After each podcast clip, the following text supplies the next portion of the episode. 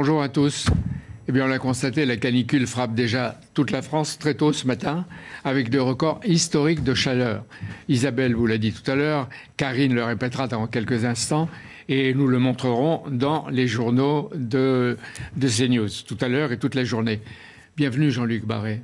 Malgré la canicule, ils seront tous à colomber les deux églises pour le mémorial et en même temps les 50 ans de la Croix de Lorraine. La croix s'élève toujours comme un symbole vivant même aujourd'hui. Oui, en même temps, le général ironisait un peu là-dessus, parce que quand on lui en parlait, de son vivant, effectivement, la question s'est posée de, l'érection de ce mémorial. Il a dit oui, il y aura une, un mémorial sur une colline de Colombay, puis, mais il n'y aura personne. Et, ce qui incitera les lapins de la Haute-Marne à faire de la résistance. Il n'y a pas que les lapins, apparemment, il y a des touristes aussi beaucoup. Et ce matin, le président de la République, Emmanuel Macron, avec son ministre de la Défense, Sébastien Lecornu, seront au mémorial du mont Valérien. Ce qui veut dire que l'héritage du général de Gaulle continue donc aujourd'hui d'inspirer. Lui, de Gaulle respectait les frontières, les territoires, les nations. Qu'est-ce qu'il aurait dit ou qu'est-ce qu'il dirait à Poutine? Bah, écoutez, d'abord, je pense qu'il euh, aurait parlé avec Poutine depuis longtemps. C'est-à-dire, De Gaulle avait compris une chose, c'est que la psychologie des dirigeants était une clé essentielle dans les relations internationales. Il aurait sans doute anticipé puisqu'il a toujours été dans l'anticipation historique. Euh, j'ai trouvé une de ses conférences en 1921, il est en Pologne, où il annonce déjà la fin du bolchevisme. Donc c'est quelque chose, il se projette. Et donc je pense qu'il n'aurait pas été surpris, comme sans doute on l'est aujourd'hui, par euh, la violence des événements. Oui, mais il aurait parlé même pendant la guerre? La question, il aurait parlé avant. Il aurait, je pense que, de toute façon, euh, De Gaulle a toujours réagi de manière très claire par rapport aux agressions. Euh, quand il s'est agi euh, de, l'agression russe contre, au moment du printemps de Prague, en Tchécoslovaquie, quand il s'est agi même par rapport à Israël de, de, de ce qu'il a pu percevoir comme une agression d'Israël à l'égard du monde arabe, ou vice-versa d'ailleurs, eh bien, il a toujours condamné ces agressions-là.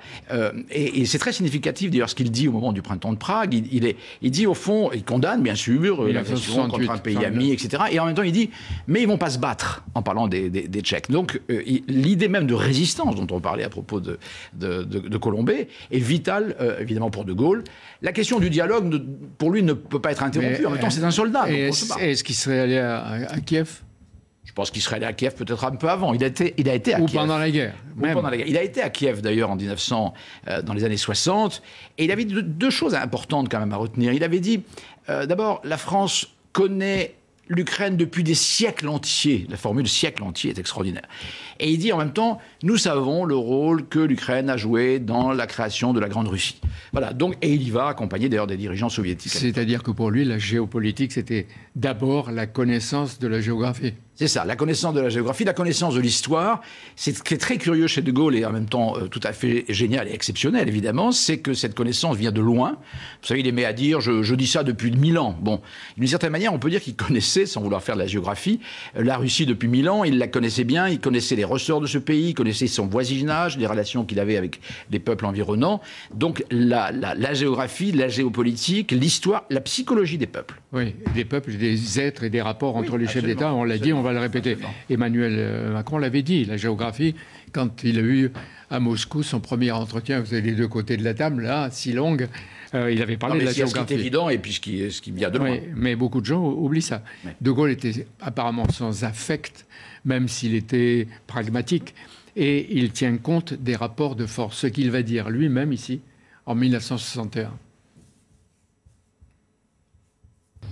De cette solidarité dépend tout espoir d'unir l'Europe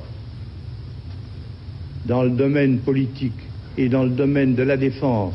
De cette solidarité dépend par conséquent le destin de l'Europe tout entière, depuis l'Atlantique jusqu'à l'Oural. Voilà, de l'Atlantique à l'Oural. Il intègre euh, la Russie sur le continent européen. Euh, et pas seulement la Russie.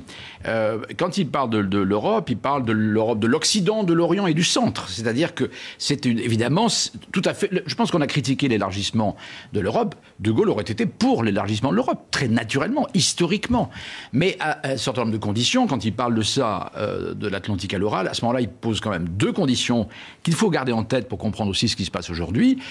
c'est qu'il ne s'agit pas, évidemment, il faut que l'Union soviétique redevienne la Russie. Donc, de ce point de vue-là, il faut une Russie euh, qui revienne à ses origines d'une certaine manière, qui ne soit pas dominée par une idéologie.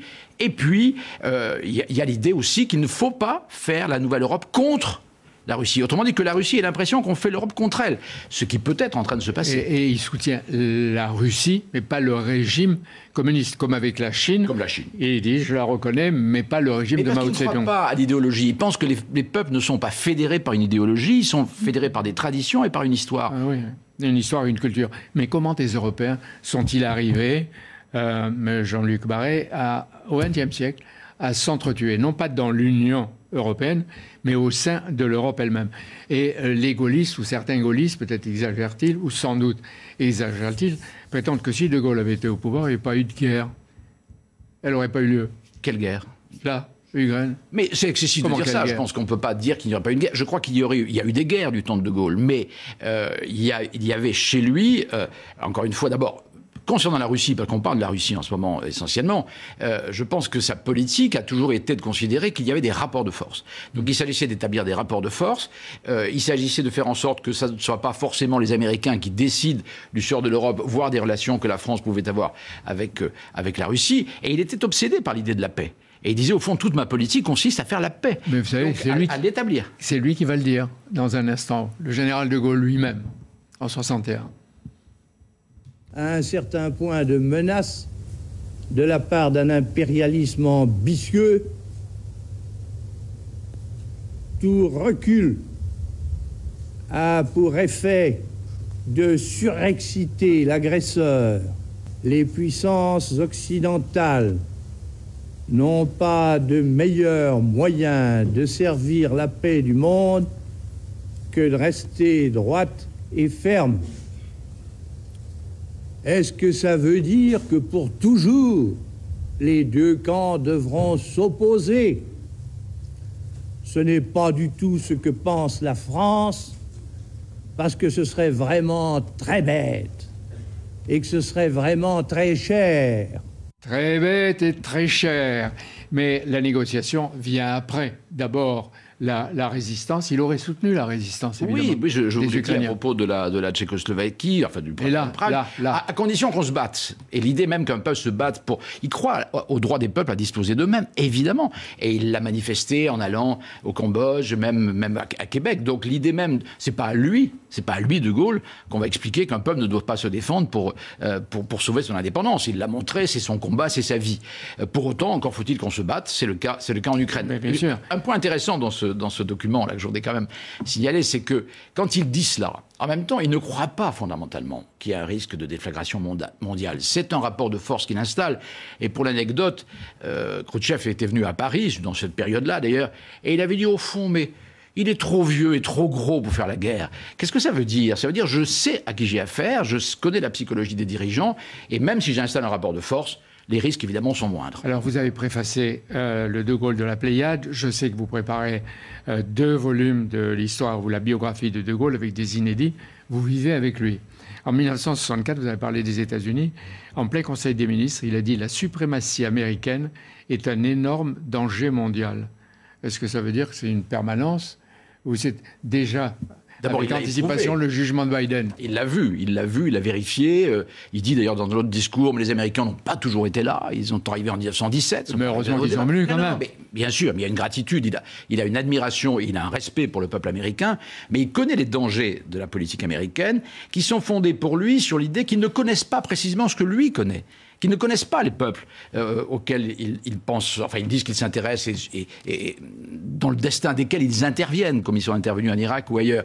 Donc il y a un risque de déstabilisation qui vient, au fond, il, rejoint d'ailleurs une chose que Jacques Chirac m'avait souvent dit, euh, c'est qu'il n'y avait pas grand-chose à redouter des vieilles civilisations, des vieux pays qui avaient une expérience, et tout à redouter de pays qui étaient un peu plus dans l'improvisation. C'est exactement la vision qu'a De Gaulle des États-Unis. Alors que le président Macron, Olaf Scholz, Mario Draghi, chef et symbole des trois grands pays qui sont les fondateurs et les piliers de l'Europe soient allés ensemble sur place affirmer leur soutien, c'est quand même quelque chose de fort.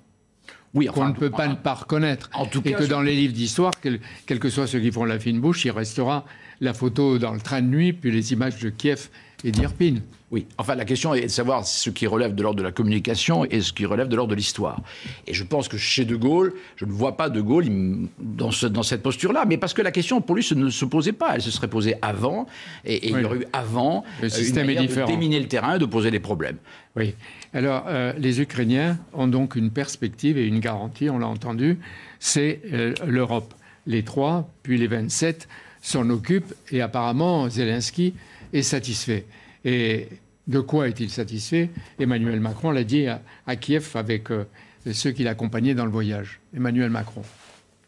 Tous les quatre, nous soutenons le statut de candidat immédiat à l'adhésion à l'Union européenne pour l'Ukraine. Ce statut sera assorti, nous l'avons dit tous ensemble, d'une feuille de route et impliquera aussi que soit prise en compte la situation des Balkans occidentaux et du voisinage en particulier de la Moldavie. Nous aurons dans les prochains jours à bâtir ensemble l'unanimité des 27 pour ce Conseil européen si important. C'est un geste fort, rapide, attendu, d'espoir et de clarté que nous voulons envoyer à l'Ukraine et à son peuple. Jean-Luc Barré, vous voyez qu'on ne parle plus de l'entrée de l'Ukraine dans l'OTAN, qui était à l'origine de la guerre. On ne le réclame plus. Pour le moment, même à Kiev, l'Ukraine dans l'OTAN.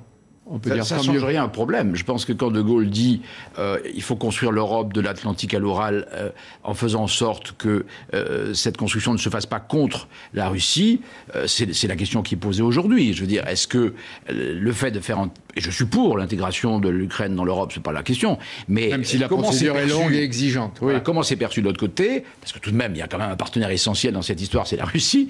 Et comment même l'avancée de l'OTAN, même si effectivement l'Ukraine ne rejoint pas l'OTAN, comment tout cela est perçu Il faut bien savoir que dans la tradition russe, et amplifié d'ailleurs par le communisme, il y a ce, ce complexe d'enfermement et presque d'encerclement.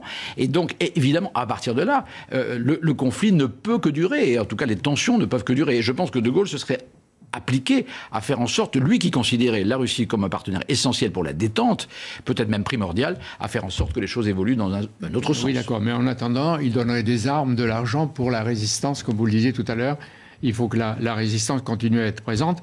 Et si un jour... Je ne sais pas s'il aurait donné des armes, hein, rappelez-vous l'embargo sur les armes concernant Israël. Donc le, je ne suis pas sûr qu'il aurait donné des armes, mais il aurait manifesté, en tout cas, Il y avait le climat, il aurait été obligé. Là, on ne peut pas réécrire l'histoire. C'est naturel chez lui.